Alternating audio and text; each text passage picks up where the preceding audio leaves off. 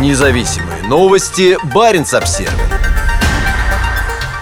Сотрудничество в Баренцевом регионе и Арктике может продолжаться и без России. Посол Финляндии в Баренцевом регионе Яри Вилин уверен, что международное сотрудничество в заполярном регионе должно продолжаться на скандинавской платформе. Без доверия не может быть сотрудничества, подчеркивает он. Россияне были раздосадованы и недовольны, если можно так сказать. Яри Вилин – это высокопоставленный дипломат, представляющий Финляндию в Совете Баренцева Евроарктического региона, в который обычно входят страны Северной Северной Европы и России. Через несколько дней после российского вторжения в Украину он позвонил в Министерство иностранных дел России и сообщил, что Россия больше не является членом клуба. Это был вопрос доверия, объясняет Виллен. В основе сотрудничества лежат ценности и доверие, а доверия сегодня нет. Заявление возмутило Москву. В их мире это сотрудничество бессмысленно, если они не являются его частью, объясняет Виллен. Но финский дипломат и его скандинавские коллеги видят ситуацию иначе. Сейчас они продолжают сотрудничество сотрудничество в рамках тех же структур, но уже без россиян. Сразу после начала войны и при остановке членства России мы решили, что сохраним структуры, построенные за последние 30 лет. Есть надежда, что они выживут и будут использоваться в ближайшие годы и даже десятилетия, рассказал Вилен Баренц Обзервер. По словам дипломата, Баренцев Совет с момента своего создания в 1993 году добился значительных успехов в таких областях, как охрана окружающей среды и здравоохранение. И эти направления могут стать приоритетными и в новом региональном сотрудничестве сотрудничестве без участия России. Прежде чем занять в марте 2020 года должность посла Финляндии в Баренцевом регионе и программе «Северное измерение», Вилин поработал послом в Венгрии и Польше, а также в Совете Европы. На прошлой неделе он принял участие в ежегодной Киркинесской конференции, в которой обычно принимают участие представители российского бизнеса, госчиновники и губернаторы регионов. В этом году никого из них не было, а на замену им пришли более крупные делегации стран Северной Европы. Всего за несколько дней до начала конференции российское правительство объявило о внесении изменений в стратегию развития российской Арктики. В новой версии больше не упоминаются ни Баренцево сотрудничество, ни Арктический совет. Это вполне логичное продолжение сегодняшней российской политики, говорит Виллен. Они явно отходят от участия в международных структурах и международных организациях, поясняет он, имея в виду недавнее решение Москвы выйти из Совета государств Балтийского моря, а также из Европейской конвенции по правам человека человека. При этом дипломат не уверен, что Россия действительно полностью выйдет из международных структур. В конце концов, Москва много раз подчеркивала важность таких органов, как Арктический совет, в котором она сейчас председательствует. В мае этого года Россия должна передать председательство в Арктическом совете Норвегии. За сменой страны председателя будут внимательно следить и в Баренцевом совете, в котором Россия должна занять место председателя в октябре. У нас до сих пор нет решения, что делать в этой ситуации, признается Вилен. Однако он уверен, что Москва никак не сможет возглавить Сбер в ближайшее время. В министерствах иностранных дел стран Северной Европы многие надеются, что ситуация когда-нибудь позволит России вернуться на международную арену. И Вилин считает, что платформой для возобновления участия страны в международных структурах может стать экологическое сотрудничество. Когда Советский Союз в конце 80-х, начале 90-х годов открывался миру, движущей силой сотрудничества была окружающая среда. Так может случиться снова. В каком-то смысле смысле круг замкнулся. Защита окружающей среды определенно снова станет одним из направлений, где мы можем найти общий интерес, говорит Виллен. Но впереди еще долгий путь. Свежие поправки в российскую арктическую стратегию также преуменьшают значение охраны окружающей среды Арктики. Если в прежней редакции документа подчеркивалась необходимость соблюдения высоких экологических стандартов, то в поправках речь идет скорее об охране окружающей среды и эффективном освоении природных ресурсов в интересах устойчивого устойчивого развития Арктики.